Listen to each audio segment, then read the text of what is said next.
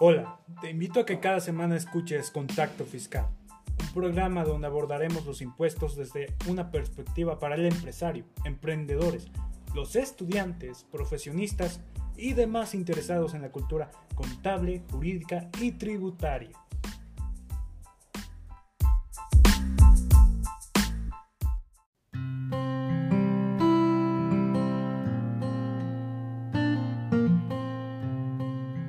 Hola, ¿qué tal?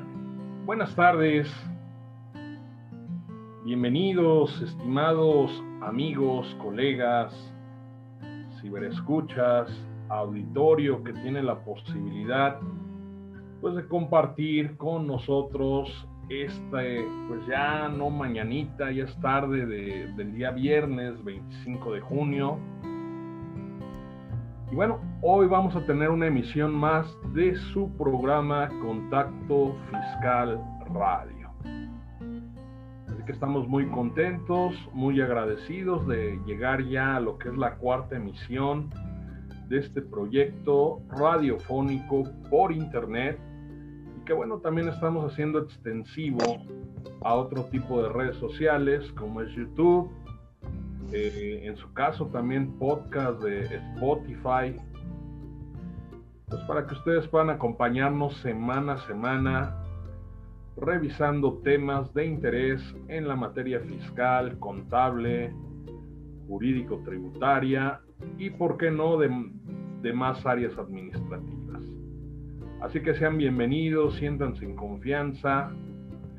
Y bueno, como en las sesiones anteriores, estoy acompañado por un excelente amigo, un mejor ser humano, un buen profesionista en toda la extensión de la palabra, el contador, licenciado en contaduría, especialista en fiscal, Joaquín Flores Cerón, a quien nuevamente pues le damos la, la bienvenida.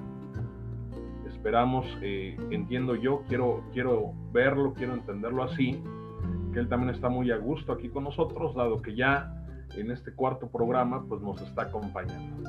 Hola amigo, ¿qué tal? Buen día, ¿cómo estás?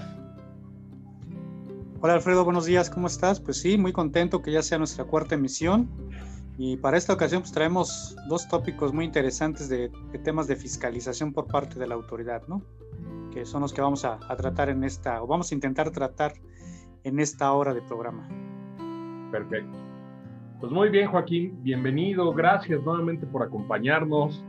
Ya saben, él es especialista fiscal, egresado de nuestra máxima casa de estudios. También es socio, director y socio de impuestos de su propia firma, que en este caso pues, es Flores Asociados Consultores. Y bueno, nos viene a acompañar aquí como analista, como comentador, eh, como estudioso también de, de estos temas tan interesantes. Y bueno, como bien apuntaba mi estimado amigo Joaquín, pues el día de hoy eh, el título del programa es Nuevas herramientas de fiscalización. Bueno, habrá que ver qué tan nuevas son, a lo mejor no lo eran tanto. La realidad es que ha estado habiendo mucho ruido, ha estado habiendo muchos comentarios respecto de estos dos subtemas que bien apunta mi, mi amigo Joaquín. Por un lado, el tema de la carta aporte, que yo me atrevería ahí a, completar o aderezar, entendiéndolo como un complemento del CFDI. Tal vez ahí hubiera sido mejor nosotros poner complemento carta aporte. Y bueno, por otra parte, lo que son tasas efectivas de tributación. Así que vamos a darle, quisiera invitarte antes que nada y antes de continuar, pues que si nos estás sintonizando en este momento, estás captando nuestra señal ahí a través de la página de Facebook o en alguno de los grupos donde en este momento también estamos compartiendo, pues que por favor le des like a esta publicación, que nos compartas, por supuesto que te suscribas también a nuestro, canal de YouTube y estés al pendiente de todo lo que vamos a estar haciendo, los siguientes proyectos, agenda académica, ¿sí? Y bueno, esta alianza que también por supuesto está haciendo Flores Asociados Consultores con nuestra firma contable Zaragoza Zagala Asociados. Así que vamos a empezar. Al mal tiempo, que yo creo que no es tan malo porque ya es viernes, pero vamos, bueno, vamos a darle prisa. Amigo, ¿por qué herramientas de fiscalización? ¿Por qué hablamos eh, como tal de que sea una herramienta de fiscalización? Ahorita sin irnos todavía de lleno al tema, eh, por ejemplo, un complemento de CFDI. ¿Por qué podríamos nosotros ubicarlo o identificarlo como una herramienta de fiscalización? Adelante, amigo. Mientras empezamos a compartir también en otros grupos la publicación. Claro, Alfredo, vamos a, vamos a entrarle al tema, ¿no? Mira, yo miré un pasito atrás antes de meternos de lleno al tema de carta aporte ¿Por qué estamos hablando que son unas herramientas de fiscalización para la autoridad? Porque hay que recordar que la carta aporte, eh, pues este, antes de estos cambios, por llamarle así, pues era un documento inclusive que todavía estaba en papel. Un documento que estaba en papel y que incluso pues, podrías llenar a mano y todo eso, ¿no? son como los antecedentes, ¿no? Y la carta aporte en esos momentos se la hacía a la vez de factura, comprobante, eh, para eh, precisamente darle peso a que tienes que demostrar la propiedad de las mercancías o inclusive hacer la de la tenencia del traslado de estas mercancías. Entonces, esta carta de aportes, se había quedado un poco atrasada en cuanto a temas de, tecnología, porque no, no evolucionó al mismo tiempo o con la misma velocidad que la factura electrónica o lo que conocemos hoy como CFDI.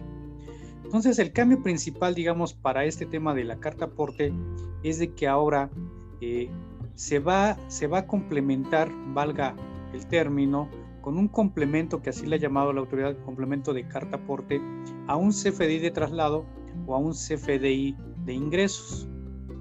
Lo único que estamos haciendo es que a través de la tecnología, la autoridad pretende, eh, a, a, pasos agigantados, con una gran velocidad, pues utilizar esta herramienta de la carta aporte o este complemento para poder tener ubicado todos los movimientos que hace de mercancía aquellos contribuyentes que precisamente o requieren ese servicio o ellos mismos hacen el traslado de sus propios bienes y mercancías.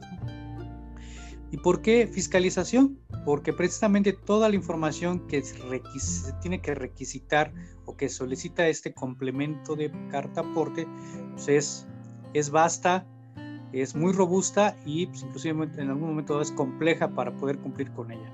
Entonces, por eso en este primer punto de la carta aporte sí la ubicamos que es como una herramienta de fiscalización para la autoridad fiscal. ¿no?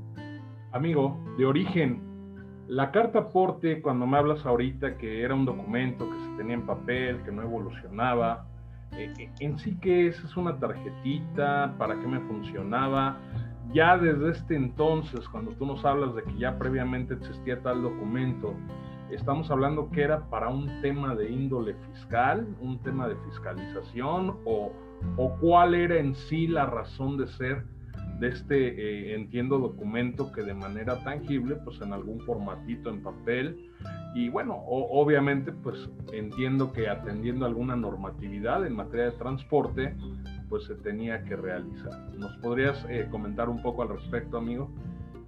Sí, claro. Bueno, eh, contestando la primera pregunta, digamos que la carta aporte es, es el contrato, ¿no?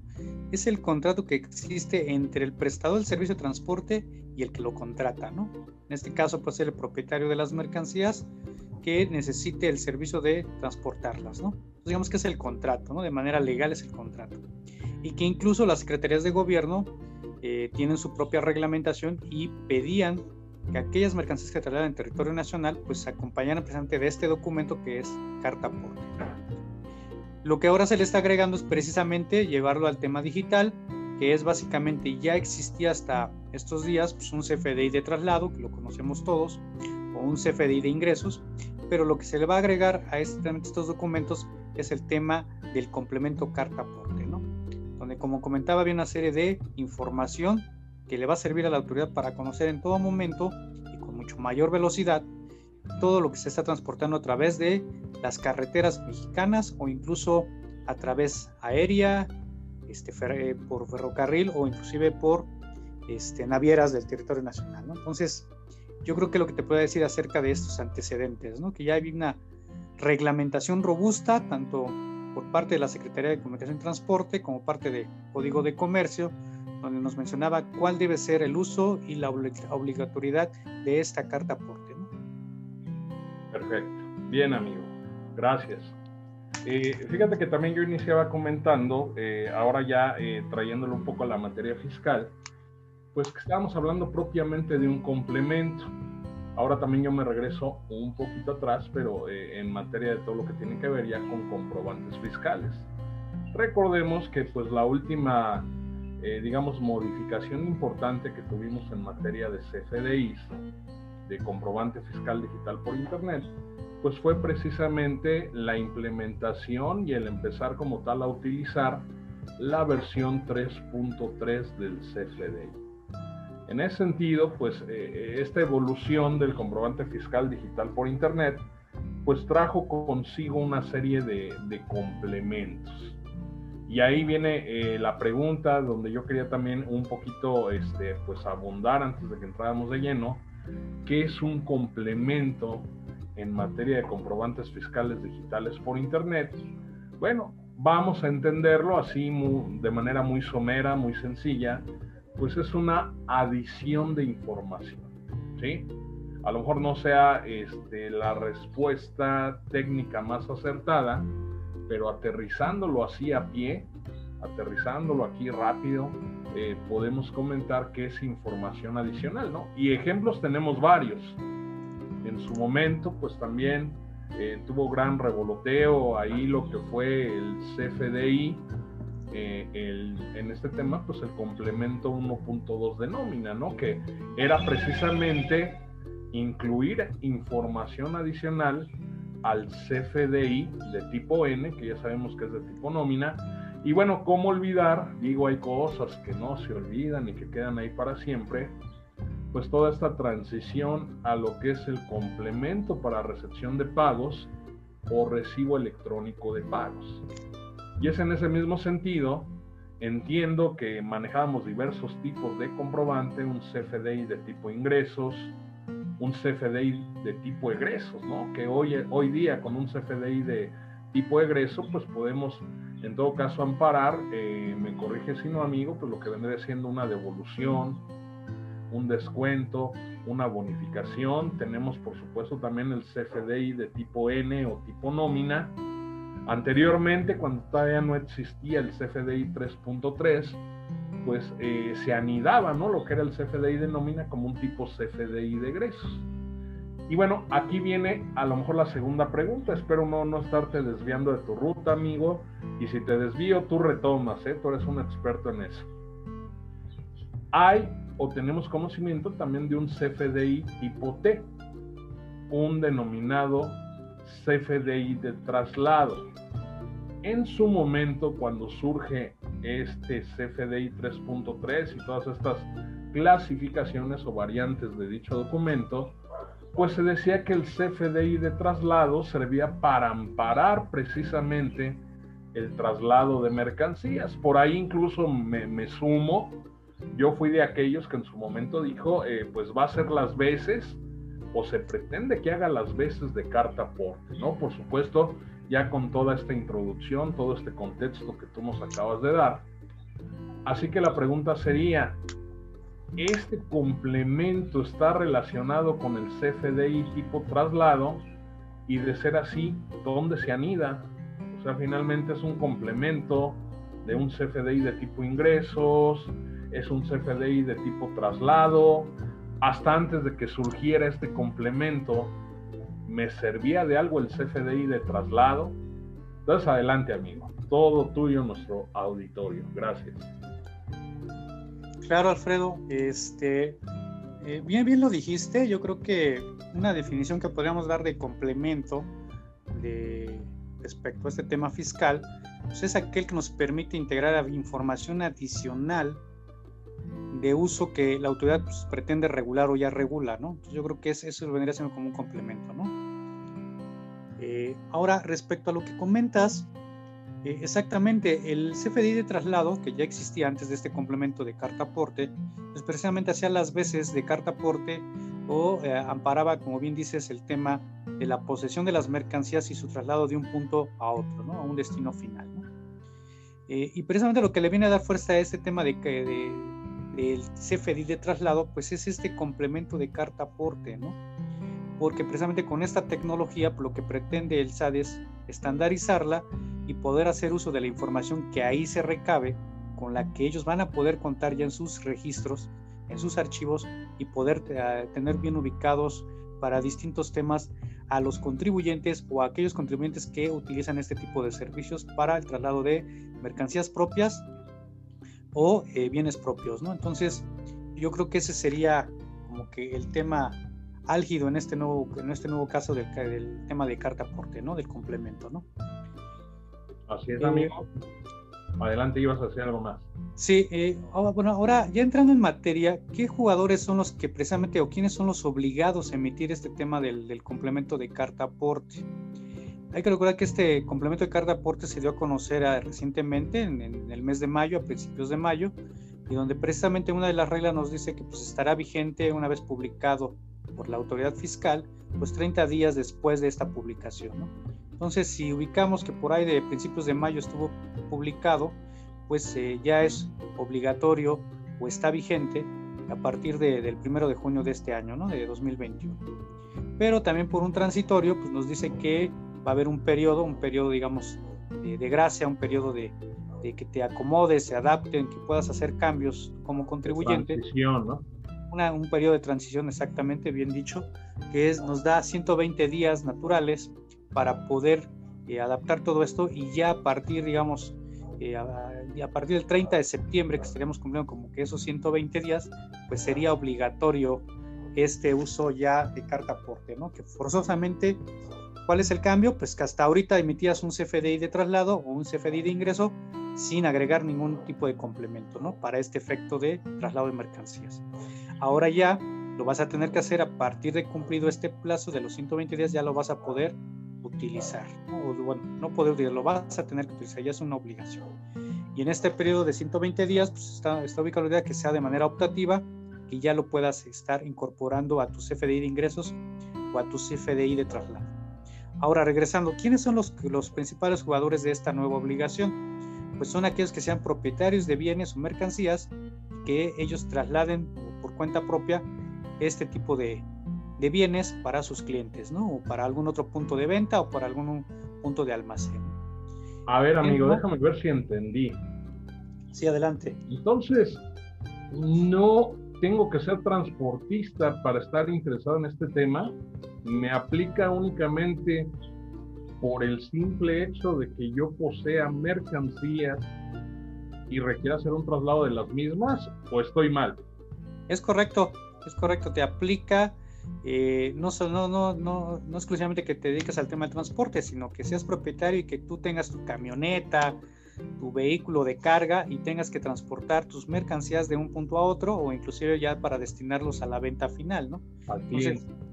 Exactamente. Entonces, en esos casos, pues el propietario de estos bienes es el que está obligado a emitir el CFDI, ojo, el CFDI de traslado, que se le va a agregar este tema del complemento de la carta aporte.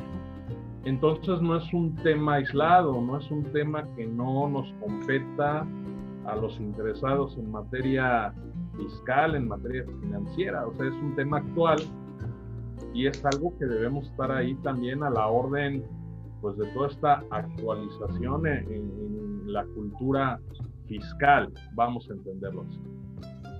Exactamente, es un tema más amplio, no solamente abarca el tema fiscal, aunque las reglas que por ahí estamos mencionando hablan exclusivamente de temas para efectos fiscales, pero sí es un tema más amplio, donde precisamente con este CFDI, su complemento, se va a poder amparar el traslado de mercancías, ya sabes que lo hagas tú como propietario, o incluso agregamos una, un, nuevo jugador o un jugador más que se agrega a este, a este esquema, que es aquellos que fungen como intermediarios o agentes de transporte que precisamente prestan el servicio o participan dentro de este proceso de traslado de mercancías, también en esos casos ellos van a ser los obligados a emitir este CFDI de traslado con el complemento de la carta aporte, ¿no?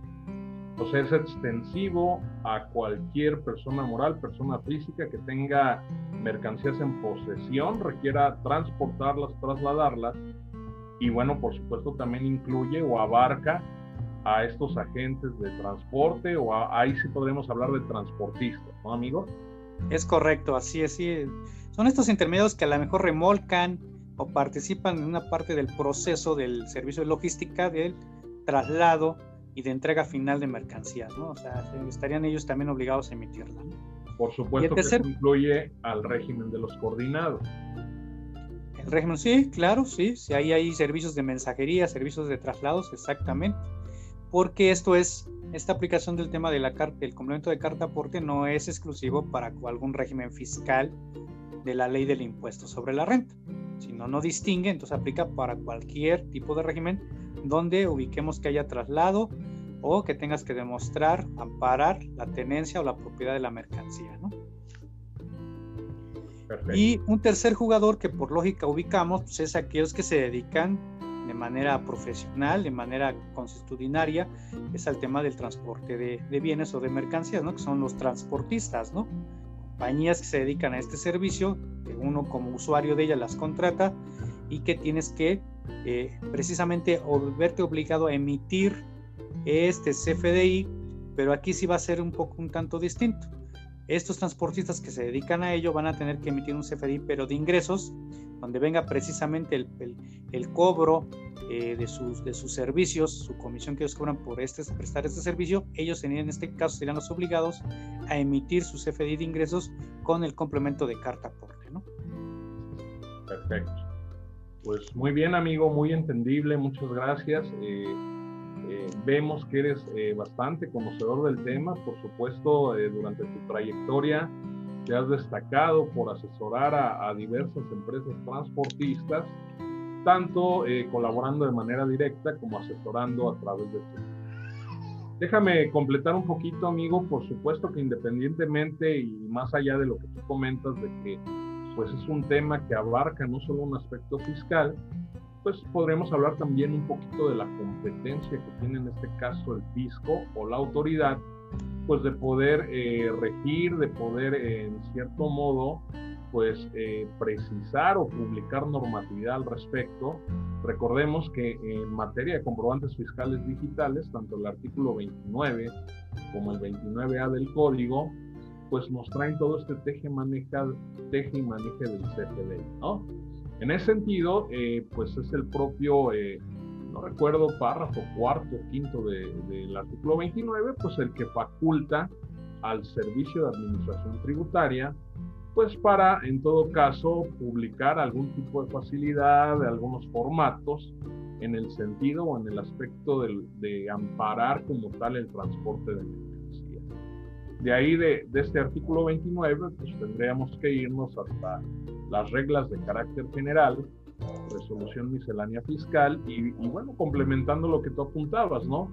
En todo caso, la regla 2718, que es la que nos menciona, pues de estos complementos que los va a publicar como tal el Servicio de Administración Tributaria, esto haciéndolo armónico con el 29 de Código Fiscal, y ahí mismo menciona lo que tú bien apuntabas que entrarán en vigor 30 días posteriores a su publicación, salvo que se señale dentro de, pues finalmente de la presentación de este complemento, pues alguna fecha en específico, ¿no? Que ya posteriormente vía regla de, de carácter general, a través de transitorios en la resolución miscelánea fiscal, pues es donde se da este plazo de hasta 120 días y que ya estaríamos teniendo que empezar a cumplir pues ahí a finales de, del mes de septiembre. Entonces, amigo, pues gracias, que queda muy, muy entendible.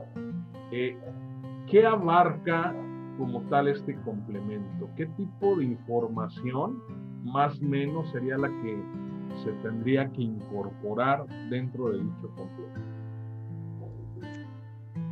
Es correcto. Eh, mira, como cualquier otro complemento que ya los has enumerado algunos que la autoridad emite para efectos de, de darles cumplimiento, pues existe una serie de, de, información que hay que requisitar, ¿no? Inclusive desde el tema informático, por ahí nos publica inclusive eh, guías de llenado, instructivo de llenado, eh, secuencias originales de las cartas aporte para temas informáticos, con todo lo que es el esquema del catálogo y matriz de, de, muchas cosas, ¿no? Entonces, con parte de esta información, obviamente lo que, lo que se busca es eh, darle elementos a la autoridad para ver que la circulación en territorio nacional de las mercancías o bienes pues esté de manera legal y de manera fiscalmente correcta, ¿no? Para efectos de, poder siempre demostrar su posesión legalmente en territorio nacional. Entonces, de, lo que me mencionó, obviamente, pues es información del contribuyente o información inclusive eh, ya más a detalle del tema del mismo operador de los vehículos, su nombre, su RFC, este, donde precisamente se ampara el tipo de mercancía, de qué a qué punto se traslada, cuál es su ubicación. O sea, también las rutas, amigo. Las rutas, sí, exactamente. Inclusive por ahí no, no, recuerdo si la misma regla, la 2719, que hemos estado citando, este, menciona, inclusive te habla de un trazado, un trazado a nivel, digamos, esquemático, saber en qué rutas está, cuáles son las vías por donde se están precisamente circulando las mercancías que al final o se almacenarán o se venderán, simplemente formarán parte de algún proceso productivo y que precisamente lo que quiero que es tener ubicados pues todos estos nichos de negocio, ¿no? Entonces, a través de este, este complemento, precisamente es como habíamos dicho al principio, sus definiciones son información adicional que permite a la autoridad en cualquier momento pues tener ubicado todos estos elementos y poder tener al día pues sus bases de datos con lo que se va a ir alimentando este receptorio de cartas porte con su complemento para saber qué es lo que está pasando en la, en la actividad de los negocios con respecto al traslado y cumplimiento de entregas de mercancías. ¿no? Pues si me apuras, amigo, ya eh, pues casi casi con el timbrado por poquito y hablábamos de tiempo real, ¿no? prácticamente. Exactamente. Así como el fisco sabe cuánto me paga mi patrón el día que me paga, pues el fisco entiendo que de primera mano, más allá de que, como bien tú apuntas y comentas, pues la carta aporte es un tema que tiene alcances en otras materias, en otras normatividades, pues prácticamente es tener a la mano y todo ahí, toda la información, no sé, mira, como que me hace ruido acaban de timbrar esto, va a tener tal ruta, el operador es tal. Y pues, ¿qué te parece si hacemos algún retencillo, no?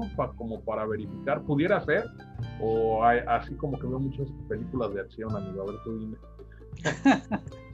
no, yo creo que no está muy fuera de lo que comentas, o sea, no es como que fuera de una realidad, o sea, más bien este tipo de situaciones ya nos alcanzó en el tiempo, o sea, porque cuál ya, quizás a lo mejor me voy a adelantar un poquito, pero eh, hablar cuáles son las consecuencias de no cumplir con esta, este famoso complemento de carta aporte, ¿no? Y uno de ellos sería este, esta consecuencia, ¿no? Que cualquier autoridad inspectora que te revise y te detenga en el camino, en el traslado de las mercancías, pues ya te puede detener y a este, congelar, digamos, a acaparar esa mercancía para que si no cumples con estos requisitos, pues ya no la puedas la pueda seguir trasladando, ¿no? Es detener, decomisar esta mercancía por parte de la autoridad inspectora y que no puedas este, pues seguir llevando a cabo tu ruta, ¿no? Si a la autoridad no le demuestras y no estás cumpliendo con estos requisitos que ya mencionamos, ¿no? Tú dijiste que llevabas tanto de este tanto y a ver qué pasó, ¿no? Exactamente, sí, sí, sí, así es, tiempo real, como bien dices tú, tiempo real. Ok. Bien, amigo, pues mira, te interrumpo tantito. Vamos a leer algunos comentarios de la gente que está en línea. Adelante, adelante. Andy Zagala, saludos maestros. Fernando Mejía Cruz, ¿qué tal, amigo Fernando, contador? Dice, saludos, excelente como siempre. Claudia Reyes también nos está sintonizando. Dice, los comprobantes de traslado deben tener un monto o deben ir en cero. Fíjate que también por ahí me preguntan en la semana eh, si ahí en los CFDIs o comprobantes de traslado, pues eh, se tiene que amarrar con el ingreso, la venta o cómo es todo ese asunto. Me, queda claro que vas para allá, amigo, pero bueno, te paso al costo lo que nos están preguntando. Sí, mira, eh, respecto a esa pregunta en particular, hay que recordar los los CFDIs de traslado pues van con valor cero, valor cero de la mercancía, valor de lo que está en traslado es cero Incluso se llenan con el RFC genérico, conocemos nosotros como que le llamamos para uso de público en general, ¿no? Entonces estos de traslado deben sí con valor cero, ¿no? En el caso del, ingresos, pues ahí sí se debe manifestar, precisamente lo decíamos hace un rato, en el CFI de ingresos es el valor o el precio que le estás cobrando a tu cliente por el traslado de estas mercancías, ¿no? Si es como tal, debe ir con valores numéricos los impuestos correspondientes, este, es lo que se debe reflejar en el tema del CFDI de ingresos. ¿no? Perfecto. Y bueno, eh, este complemento se anida únicamente a un CFDI de traslado o pudiera darse el caso de que, o, qué más nos maneja la regla 2719, ¿no? Porque entiendo que esa es la duda, ¿no? Que tenemos la figura del intermediario, la figura del transportista y tenemos, bueno, a lo mejor yo con mis propios medios estoy transportando la mercancía. Entonces ahí, este, ¿qué, qué, nos podrías proveer de información? ¿Qué nos podrías comentar al respecto? Sí, el, el CFD, el complemento de la carta aporte se anida precisamente al CFDI de traslado o, es el caso, o al CFDI de, de ingreso, el caso del transportista. Entonces ahí es donde precisamente se debe acompañar la emisión de estos documentos con el complemento correspondiente. ¿no? En el caso del, del CFDI de traslado, pues sí, aquellos que son y que trasladan su propia mercancía como parte del que sean propietarios, o habíamos dicho como inclusive como intermediarios o agentes que participan en este proceso de logística del traslado de mercancías. Y en el caso del CFDI de transportistas, pues igual, de ahí se anida el tema del complemento de carta aporte con el CFDI de ingresos, ¿no? que ellos estén obligados a emitir. En tu experiencia, amigo, sí se cumple con esto y no me refiero a, este momento que estamos viviendo, sea, me refiero como tal, eh, pues a lo que es tiempo atrás, cuando se tenía el formatito ahí en papel, luego cuando surge el CFDI 3.3, pues que ya de manera optativa podías empezar a utilizar el CFDI de traslado, aunque todavía no existe este complemento, eh, eh, porque de repente ahí nos preguntan, ¿no? Y nos comentaban también hace unos días, bueno, pero es que esto es, es impráctico, ¿no? Imagínate, yo soy un fletero, soy un transportista, y pues como tal, a lo mejor en un solo viaje, pues voy a cargar como tal, este, pues no sé, mercancías de tres, cuatro, cinco clientes, no lo sé, lo voy a hacer de noche, yo pues nada más manejo eh, el camión, a lo mejor soy hombre camión y pues no tengo quien me haga un CFDI. Eh, eh, o sea, si te fijas, mi pregunta va por dos vertientes, ¿no? Un antes y un después. O sea, eh, volteando a ver hacia atrás, ¿qué tanto podíamos encontrar en cuanto a que se cumpliera? Obviamente, de acuerdo también con, con la ley de comunicaciones y transportes, con los usos y costumbres, con lo que ya se precisaba respecto a esta figura, y bueno, ya de manera posterior aparece, aparece el CFDI de traslado, aparece este complemento carta aporte. Entonces realmente pues las preguntas son dos. En tu experiencia, si hay un buen cumplimiento, se es omiso, eh, no sé, a lo mejor es como la película del transportador, ¿no? A mí me pagan, transporto y pues yo ni veo que estoy transportando, ¿no? Casi, casi es así como eh, eh, pecado, ¿no? Yo no pregunto, yo entrego tan tan y, se acabó, ¿no? Y, bueno, la segunda pregunta, ¿no? ¿Qué, ¿Qué, tan práctico va a ser? ¿Lo vamos a tener que hacer de a cajón, de manera forzosa? Me queda claro que siempre, eh, pues una autoridad nos va a coaccionar a hacer lo que no nos gusta o lo que prevemos que tal vez sea impráctico, ¿no? Pero bueno, ¿qué, qué opinión te merece esos dos escenarios que te comento? Sí, mira, en base a mi experiencia y me ha tocado pues ambos escenarios, ¿no? tanto grupo de contribuyentes que cumplen al pie de la letra estas, estas obligaciones y otros grupos de contribuyentes pues, que a lo mejor no son muy cumplidos, ¿no? La verdad es que es así en la práctica, ¿no? Pero hay que recordar que la misma regla nos dice cuáles son las maneras de cumplir, ya sea que lleves de manera digital este, esta carta aporte con su el CFDI con su complemento de carta aporte o incluso la representación impresa de este precisamente complemento de carta aporte, ¿no? entonces con, con el CFDI, ¿no? Pues yo creo que sí hay forma de, poder cumplirlo. Como bien tú dices, las transportistas pues no llevan por lo general mercancía de un solo contribuyente, sino de varios contribuyentes, inclusive por temas de volumen pues, muy, muy, muy, muy grandes, y que precisamente por cada uno de estos traslados, para demostrar precisamente la tenencia y el traslado de estas mercancías, pues deben de cumplir con estos requisitos, ya sea de manera digital. Incluso me tocó ver que muchos de los operadores pues traen traen sus cartas aporte en sus propios celulares, inclusive hay unos que manejan su tecnología y lo manejan a través de unas iPod o, de sus tablets, traen precisamente estos, con estas cartas portes digitales o CFDs de traslado, este, y ahora pues obviamente con el tema que se le agrega del, complemento de carta aporte, ¿no? Entonces sí me ha tocado esos escenarios y hay quienes pues todavía, eh, inclusive antes de la, de la entrada de la versión 3.3 que era la 3.2, para muchos casos era optativa emitir CFDIs de manera electrónica, pues todavía traían inclusive el uso de, por algún tiempo estuvieron conviviendo, cuando las mandabas a hacer las cartas aporte con impresores autorizados, ¿no? Entonces traías por un lado la, la, el CFDI 3.2 que ya era electrónico y por otro lado traías también en papel, como de un impresor autorizado, el tema de la carta aporte. ¿no?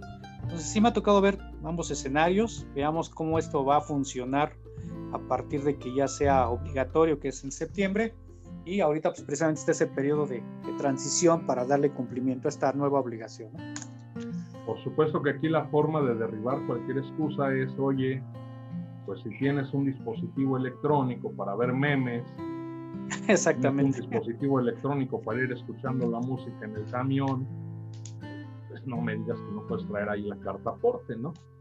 Así es. Eso lo dijo ya hace tiempo, ¿no? Algún anterior, este, eh, pues lo que es este jefe, administrador del SAT, pues si cualquier persona trae un celular, cualquier persona ya tiene acceso a medios electrónicos y bueno, seguramente aquellos que pues todavía andan ahí navegando de manera intermedia entre que le entra o no le entra a la tecnología, pues van a tener que dar ese paso si es que se están dedicando a realizar este tipo de actividades, ¿no?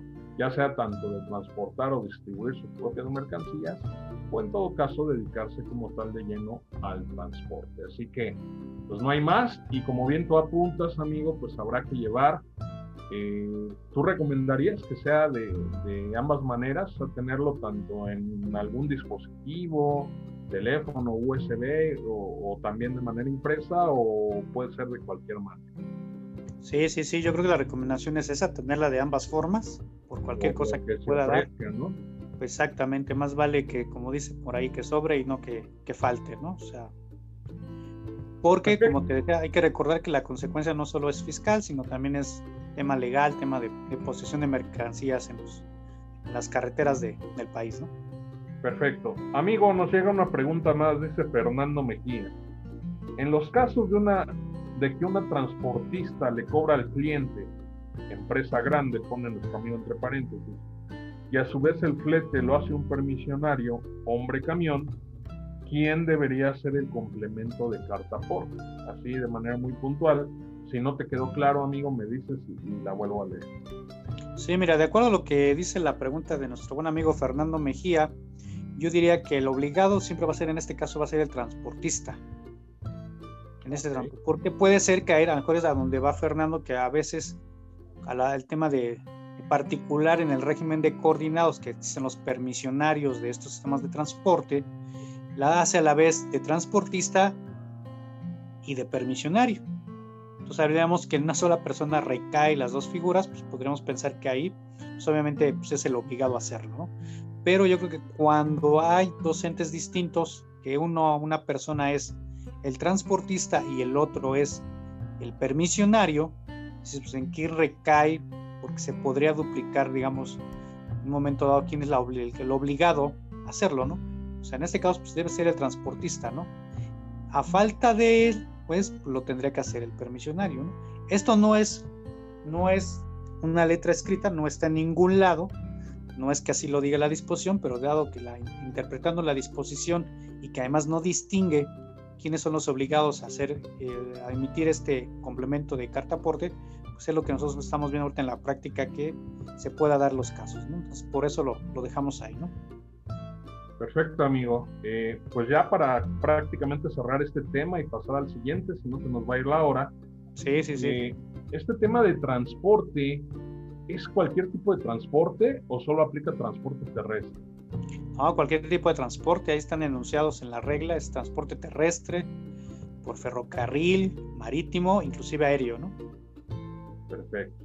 Y si me apuras, amigos, si no, no me estoy equivocando, me pareció leer ahí en las últimas versiones anticipadas, y ya siempre le agregan que en atención a la regla 1.8, y pues que ya casi casi es, aunque no se haya publicado, pues el tema de, de, de fluvial, ¿no?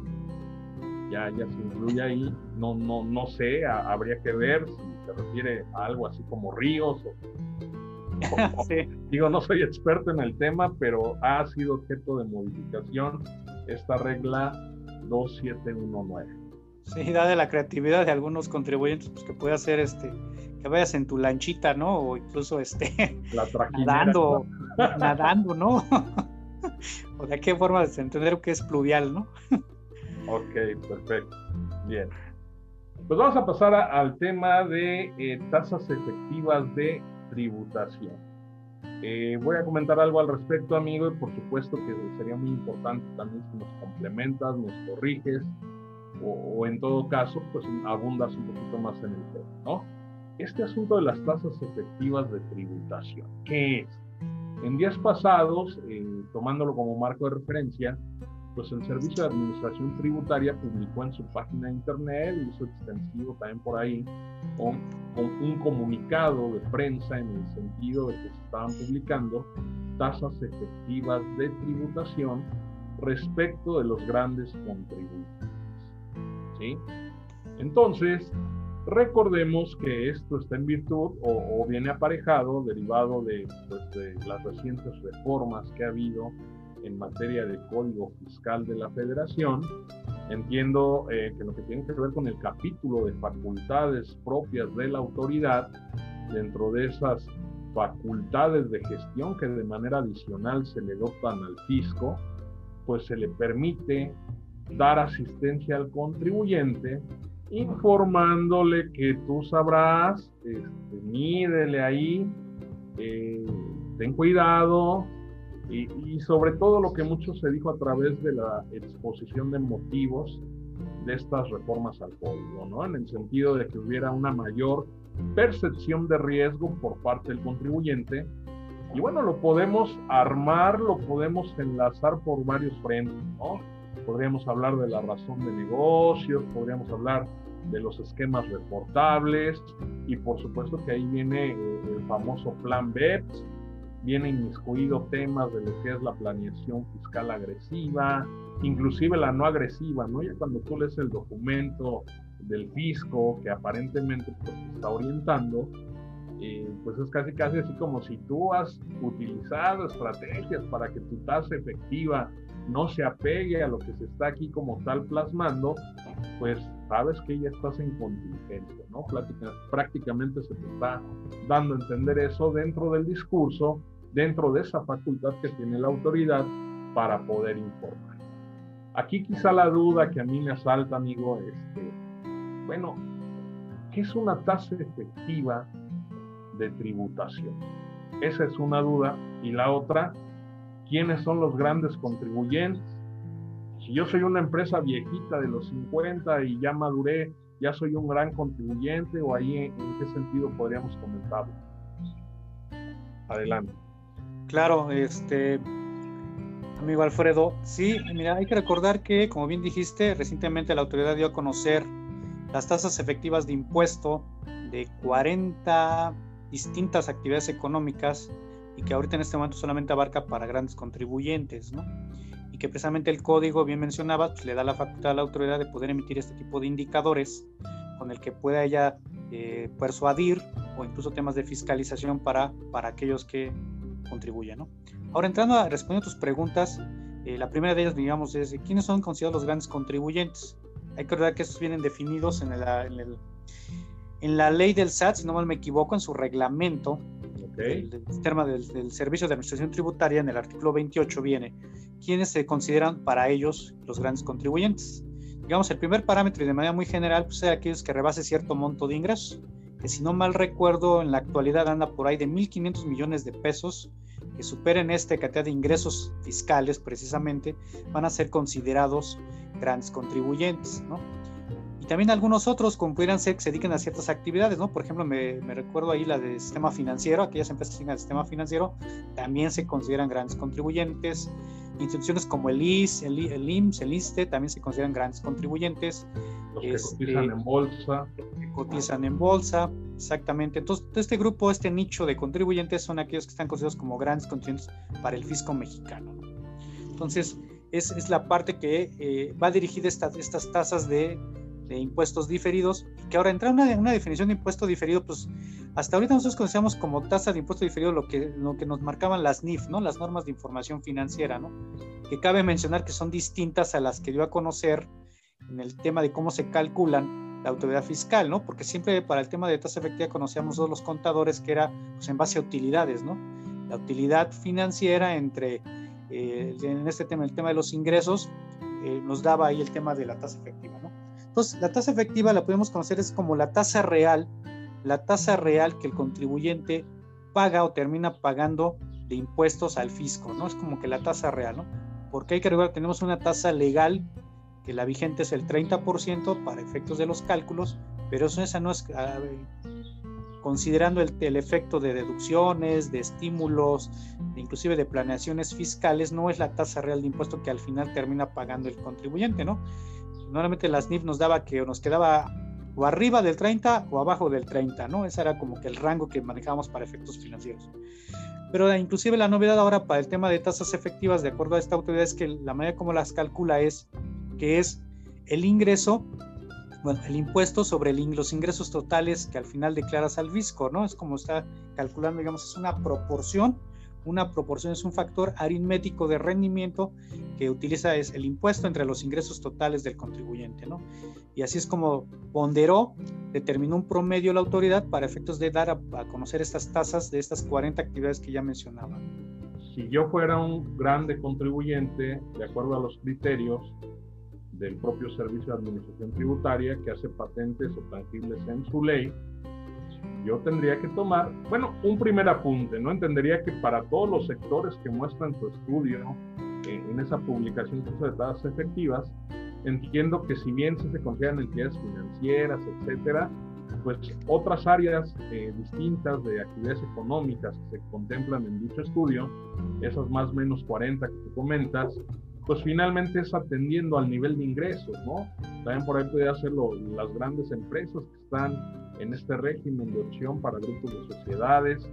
Entonces entendería que más bien en un primer orden pues tiene que ver con aquellas ya de ingresos básicos, ¿no? Por ahí mencionabas un parámetro más o menos, 1.500 millones de pesos, y de ahí que en el estudio pues me habla de minería, me habla de, de la industria de la transformación, me habla de, eh, en este caso, de la industria farmacológica, etcétera, ¿no? Sí, la, de servicios financieros que comentábamos que también está dentro de los grandes contribuyentes, ¿no? También ya vienen dentro de estas 40 el servicios financieros, de seguros y la automotriz, ¿no? Que también la de autopartes también ya viene ahí. Oye, que quién, qué bien le va, ¿no? Eh, qué margen para, qué bien le va, sobre todo ahora a la industria farmacéutica.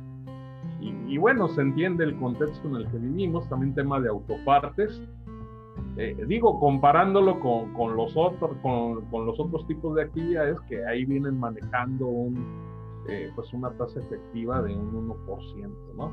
Qué bien le va y, qué mal en cuanto al pago de impuestos, ¿no? Porque obviamente pues una tasa mayor se entiende que pues tiene que, contribuir sobremanera en, en una mayor eh, proporción, ¿no? Entonces, si yo soy un denominado grande contribuyente para poder ver si estoy en riesgo o estoy en una probable contingencia, obviamente a lo que da a entender el SAT, yo tendría que dividir, a ver, me corriges amigos si, estoy mal, el impuesto sobre la renta causado, ¿sí? Entre los ingresos acumulables o los ingresos plasmados en mi declaración anual, ¿es correcto? Es correcto, sí, es correcto, es ese factor aritmético del que hablábamos que es el ICR causado entre, entre los ingresos fiscales ¿no? que, que, declaras al fisco. ¿no? Y ahorita lo que, lo que dio a conocer son estas tasas de es el periodo de 2016 a 2019, este es el que dio a conocer, y que además eh, hizo énfasis en que no está abarcando todavía, o es lo que se entiende de, de, lo que publicó, que no está abarcando todavía todos los sectores, ¿no? sino hay sectores que todavía tendrá que publicar que precisamente tendrás que estar al pendiente como contribuyente, ver precisamente este, pues en un momento dado que cuando salgas en esa lista, ¿no? Y bien dices, o sea, los datos son tomados de las declaraciones anuales para poder eh, determinar estas tasas efectivas, ¿no? Así es como lo, tendría que, o tendríamos que calcular cada uno de nosotros como contribuyentes nuestra propia tasa efectiva, ¿no? Y compararla, ¿no? Compararla con la que da a conocer el SAT para saber si precisamente estás abajo, abajo de esa ponderación y, pues para ojos de la autoridad pudiera ser considerado como precisamente de riesgo menor o mayor para efectos fiscales, ¿no? De temas de, de carácter impositivo, ¿no? amigos, si no soy grande contribuyente, soy un simple mortal, debiera preocuparme, debiera echarle un ojito y si está mi actividad por ahí, pues... así es, eh, así es, como dice, como dice el dicho, ¿no? Cuando veas las barbas de tu vecino remojar, pues pon las tuyas listas también para eso, ¿no? Sí, aunque no estés en esta lista o no seas considerado, como bien dices, grande contribuyente, no quiere decir que en algún momento la autoridad, pues esto lo traslade a todo tipo de contribuyentes, ¿no? Y yo creo que estamos en tiempo, no, yo creo que una mala recomendación, una mala decisión sería no hacer nada. Yo creo que sería lo peor que podríamos hacer en este momento.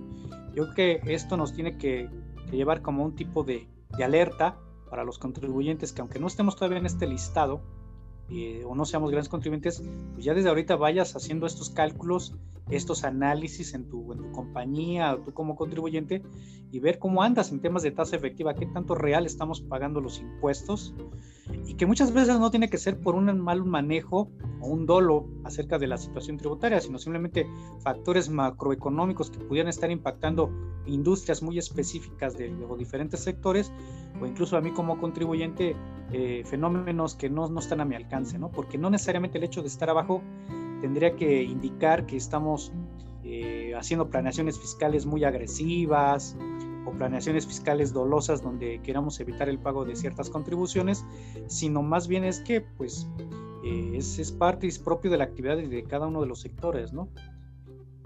Ok, amigo, si yo soy un grande contribuyente, optimicé mi carga tributaria, ya validé, calculé mi tasa efectiva, cotejé con el documento el estudio de referencia del SAT y, bueno, a lo mejor me quedo un poquito abajo, quedo en una situación de riesgo, no, no estoy pagando el ISR que esperaba la autoridad, yo entendería, salvo que tú me corrijas, amigo, pues habría que atender cada caso en particular, ¿no?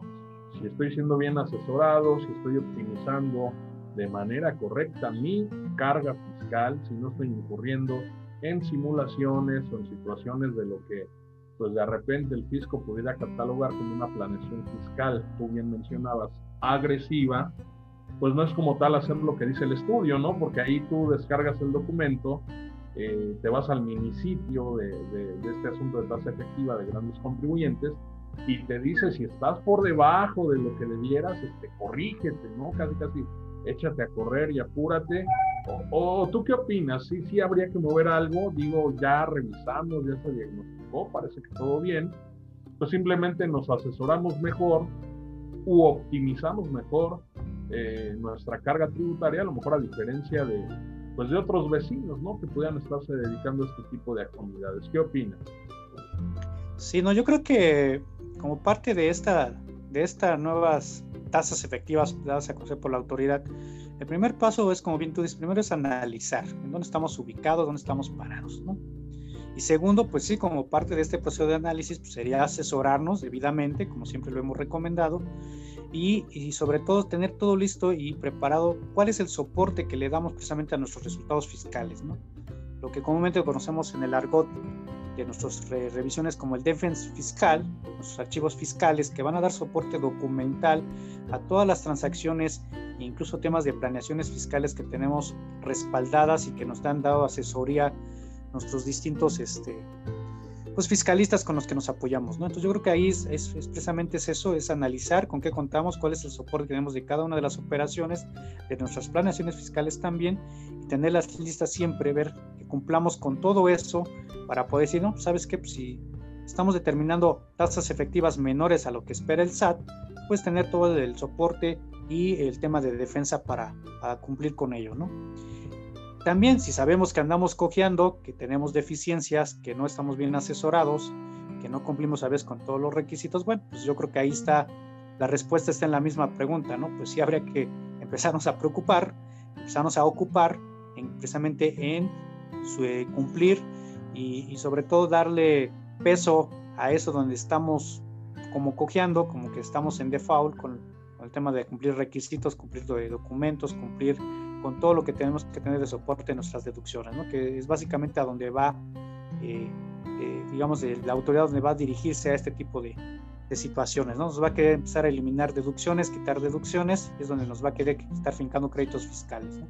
O incluso si empiezan a llegar cartas de invitación de la autoridad, ¿no? Nos empieza a cuestionar este tema de, tasas efectivas que, no estamos cumpliendo con, sus ponderaciones que ellos han, dado a conocer, ¿no?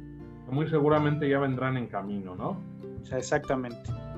Bien, amigo, pues fíjate que se nos está agotando el tiempo. Muy completo tu análisis. Nuevamente, eh, pues te agradezco. Muy, muy acertados tus comentarios. Te juro que no te estoy haciendo la barba. La verdad, este, pues qué mejor. Siempre he dicho dos, tres, cinco, diez cabezas piensan mejor que una. Pues nuevamente agradecerte, amigo. Por supuesto, si, si alguien está contento con pues con la cátedra, con los comentarios, con el, análisis de nuestro estimado colega y amigo Joaquín Flores, pues ahí en pantalla tenemos sus datos. Eh, ahí están sus datos de contacto, número de móvil, su correo electrónico y por ejemplo también eh, estamos plasmando ahí lo que es su dirección de página de internet para que puedan visitarla, para que puedan ponerse en contacto con él Recuerden, él es socio de impuestos, es también socio director de su firma Flores Asociados Consultores, quien también, pues en este caso, patrocina eh, pues lo que son estas emisiones que de manera gratuita, semana con semana, pues estamos tratando de llevar a todos ustedes. Obviamente, pues esto también en alianza con lo que es Contacto Fiscal, con lo que es Zaragoza, Zagala y Asociados. Y bueno, amigo, pues ya casi casi en la recta final, uno o dos minutitos, ¿qué podremos concluir de esto? Eh, eh, nos tenemos que asustar, nos tenemos que espantar, eh, hay que echar manos a la obra, hay que empezar a diagnosticarnos, ir, acudir, asesorarnos, o simplemente, pues vamos a ver qué pasa, vamos a esperar. Digo, me queda claro que dijiste que lo peor es no hacer nada, pero ¿qué es lo que yo como asesor lo que yo como contador general de una empresa, lo que yo como especialista fiscal, pues qué es lo que tendría que empezar a, llevar a cabo. O sea, eh, me gustaría mucho que llegaras, eh, nos hicieras algún comentario, alguna conclusión ya para finalizar. Claro, Alfredo. Sí, yo creo que ahí está el punto. Yo creo que lo más importante es de, como siempre lo hemos dicho en otros, en otros chats, es de que eh, no nos preocupemos, sino más bien nos ocupemos, pongamos, bien lo dijiste, manos a la obra, eh, primero, primero pues capacitarnos de manera individual como cualquier contador. Segundo, eh, no, no, somos, no somos autosuficientes de manera al 100%, es asesorarnos de manera debida con los especialistas en la materia. Y segundo, sí, hacer un autodiagnóstico de dónde estamos ubicados, dónde estamos parados en los distintos requerimientos. En este caso vimos hoy dos, el tema de carta aporte y el otro, el tema de las tasas efectivas de impuestos. ¿no? Entonces yo creo que sí es un autoanálisis primeramente y después, ¿por qué no? Eh, contactar a los especialistas en la materia donde sepamos que tengamos algunas lagunas o algunas dudas y asesorarnos de manera debida para darle cumplimiento y siempre estar un paso adelante o muy cerquita de donde viene la autoridad eh, al, tema tributario, ¿no? Y, no dejarlo el saco roto, ¿no? El fisco ahí viene, el fisco va en serio y bueno, con todo este contexto de la pandemia, pues eh, finalmente se requieren recursos, ¿no, amigo?